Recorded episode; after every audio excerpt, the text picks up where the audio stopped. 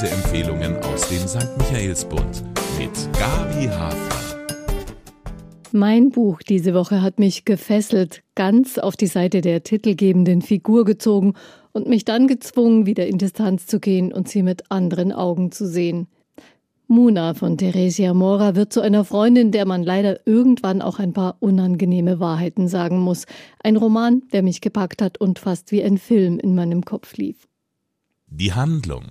In Muna oder die Hälfte des Lebens lässt die Autorin ihre Hauptfigur erwachsen werden, ihre Ambitionen und Träume entdecken, kleine Erfolge feiern, scheitern, aber eins nie aufgeben, ihr großes Projekt.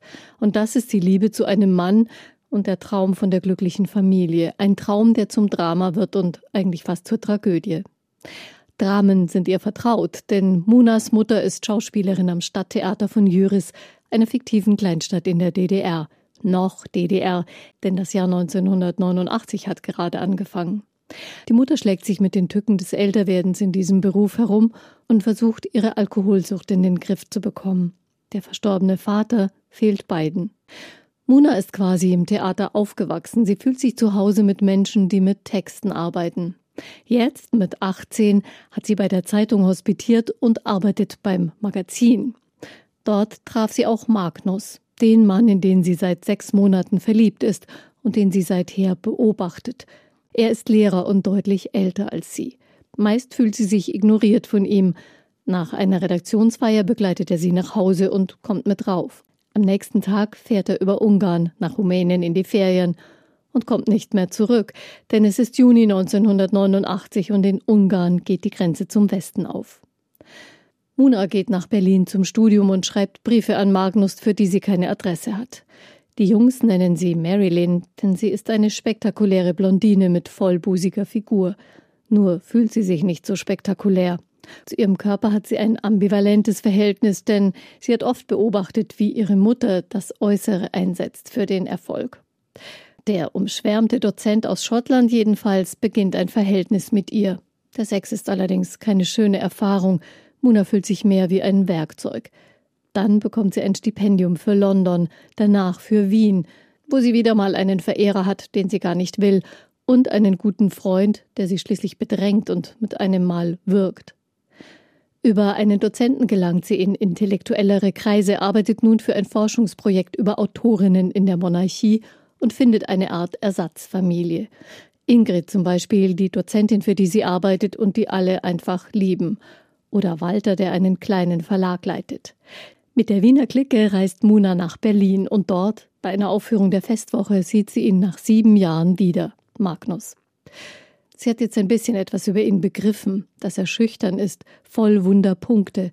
Und sie erfährt, dass sein Vater ein Stasi-Spitzel war, ein Tyrann mit sadistischen Neigungen und seine Mutter ein rot gewordener Nazi, wie er sagt.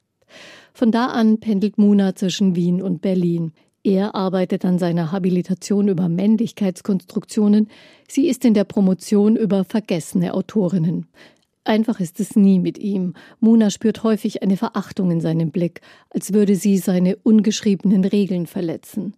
Und dann ist es mehr als ein Blick, als er ihr brutal das Handgelenk umdreht, weil er sich über sie ärgert.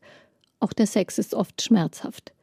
Es folgt eine harmonische Zeit in Saint-Nazaire, darauf ein spannungsgeladenes Treffen bei einer Tagung, auf der Magnus sich um Ingrid bemüht. Diesmal schlägt der Mona auf den Mund, schleudert sie quer durchs Hotelzimmer. Eine weitere gemeinsame Station in Basel. Die Wiener Freunde raten ihr davon ab, mitzugehen. Ingrid sagt offen, dieser Mensch ist nicht in Ordnung. Aber Muna ist noch nicht so weit, das zu akzeptieren. Mit ihrer Promotion kommt sie immer weniger voran. Ihre Selbstachtung ist beim Teufel. Magnus sucht sich einen Job in Kanada. Bei seiner Rückkehr verkündet er, dass er die Basler Wohnung aufgeben wird. Und Muna hat er schon aufgegeben. Da endlich erleidet sie einen fürchterlichen Zusammenbruch. Kaum erholt geht sie zurück nach Berlin. Drei Teilzeitjobs jongliert sie dort dank eines neuen Fahrrads, aber sie kann nicht aufhören, wenigstens ein bisschen daran zu glauben, dass Magnus Otto ihr vielleicht am Flussradweg begegnen könnte, so als lebten sie noch in Basel. Ist Sehnsucht vielleicht die schlimmste Sucht? Spannungsfaktor es gibt wenig menschliche Verhältnisse, die so spannend sind wie eine unerfüllte oder unlebbare Liebe, wie die zwischen Muna und Magnus. Bestimmt gibt es mehr als genug Langzeitbeziehungen, die nur von dem Wunsch genährt werden, es könne irgendwann doch gut werden. Das böse Erwachen für Muna wird kommen. Sie zögert es hinaus bis zur äußersten Selbstverleugnung, aber verhindern kann sie es nicht. Und Magnus, führt er vielleicht ein Doppelleben? Wird er eines Tages erklären, warum er so mit Muna umgeht, oder weiß er selbst nicht warum? Liebt er sie überhaupt? Er ist eine auf Undurchsichtigkeit angelegte Figur, deren Psychologie nur an wenigen Stellen erhellt wird. In manchen Menschen kann man eben nicht lesen wie in einem offenen Buch, nicht mal wenn es Romanfiguren sind. Die beiden sind konträr und selten ergänzen sie sich gut. Ein Zitat. Nicht temporär sein, keine Platzhalterin, einen bleibenden Eindruck hinterlassen, jemand sein, den man nicht einfach ersetzen und vergessen kann. Immerhin war ich, wie im Spiegel deutlich zu sehen, in der Blüte meiner Jahre. Das ist es, was Mona sich wünscht, beruflich nach zig Vertretungsjobs und privat, nachdem Magnus sie ohne Begründung verlassen hat. Unvergesslich. Was soll jetzt noch kommen? fragte ich mich oft, als Muna sich in ihrer immer leicht prekären Existenz mit kulturnahen Teilzeitjobs einzurichten scheint und es nie ganz schafft, das Kapitel Magnus zuzuschlagen. Nun, Theresia Mora beschert ihr einen kreativen Schub und nach Jahren eine erneute Begegnung mit Magnus. Dieses letzte Kapitel der Beziehung ist in einem seltsam schwebenden Ton geschrieben, voller Andeutungen und mit leisem Aufatmen. Es hinterließ bei mir heftige Gänsehaut. Bemerkenswert. Die Autorin ist eine exzellente Beobachterin und eine souveräne Regisseurin ihrer Romandramaturgie. Theresia Mora lässt ihre Leser selbst beobachten. Sie drängt nichts auf, keine Erkenntnisse, keine Erklärungen, drängt sich nicht zwischen die Leser und ihre Figuren. Es machte mir großen Spaß, ihre kluge Hand zu spüren im Erzählen und das Geschehen wie mit eigenen Augen zu entdecken. Die Autorin. Mit dem Deutschen Buchpreis 2013 und dem Büchnerpreis 2018 ist Theresia Mora als Autorin schon vergleichsweise früh geadelt worden. In ihre Schriftstellerinnenlaufbahn gestartet ist sie gleich mit dem Bachmann-Preis 1999 war das. Theresia Mora ist in Ungarn als Angehörige der deutschen Minderheit geboren. Sie wuchs zweisprachig auf und ging nach der Wende zum Studium nach Berlin, wo sie seitdem lebt. Literarisch geschrieben hat sie immer schon auf Deutsch. Das entwickelte sich während ihrer Ausbildung zur Drehbuchautorin an der Deutschen Film- und Fernsehakademie, wie sie berichtet. Am bekanntesten ist bisher ihre Romantrilogie über den IT-Spezialisten Darius Kopp. Die 52-jährige Autorin wurde auch in die Deutsche Akademie für Sprache und Dichtung gewählt. Sie ist verheiratet und hat eine Tochter. Erkenntnisgewinn? Das Verhältnis zwischen Muna und Magnus weist alle Merkmale einer toxischen Beziehung auf, einer Beziehung also, die nicht gut tut. Die beiden können nicht dauerhaft miteinander leben, aber auch nicht ganz ohne einander sein. Daran ändern auch die eskalierenden Szenen der Anwendung physischer Gewalt durch Magnus nichts. Warum schafft Muna es nicht, wenigstens sich selbst einzugestehen, dass er damit eine Grenze überschreitet, die einen Schlussstrich erfordert? Ganz zu schweigen davon, dass sie sich jemandem anvertrauen könnte, sich Hilfe suchen oder versuchen, sich selbst zu retten.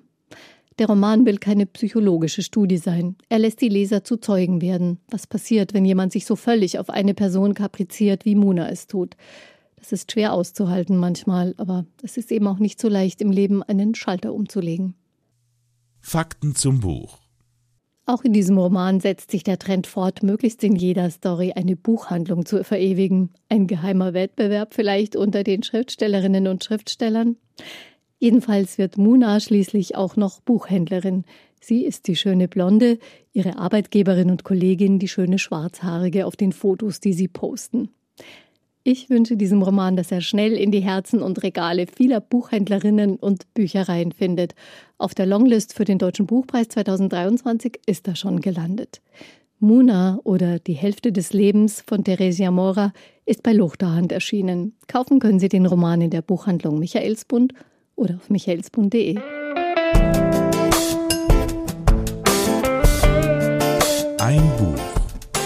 Lesepodcast aus dem katholischen Medienhaus Michaelsbund. Well, who do you think is your favorite princess? You, yeah. Oh. Ich bin Miriam Davidwandi und das ist Not Your Princess. In fünf Doppelfolgen sprechen wir über fünf bemerkenswerte Frauen. Wir erzählen von den entscheidenden Momenten im Leben dieser Frauen und darüber, ob und wie sie es geschafft haben, die Deutungshoheit über ihre Geschichte zurückzuerobern. I wouldn't be Serena if there wasn't Venus. Not Your Princess. Neue Folgen jeden Mittwoch exklusiv in der Podcast-App Podimo.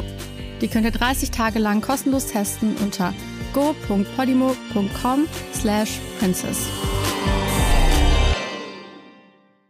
Hi, ich bin Parshad. Und ich bin Marc Augustat. In unserem Podcast Phänomenal Paranormal gehen Marc und ich den unerklärlichsten Dingen auf den Grund. Es geht um Poltergeister, verfluchte Hotels, komische Puppen. Schlafparalysen und vieles mehr. Und wenn Marc und ich mal nicht weiter wissen, dann machen wir eine Sache sehr, sehr gut. Und zwar ist es, Witze zu reißen über Geister.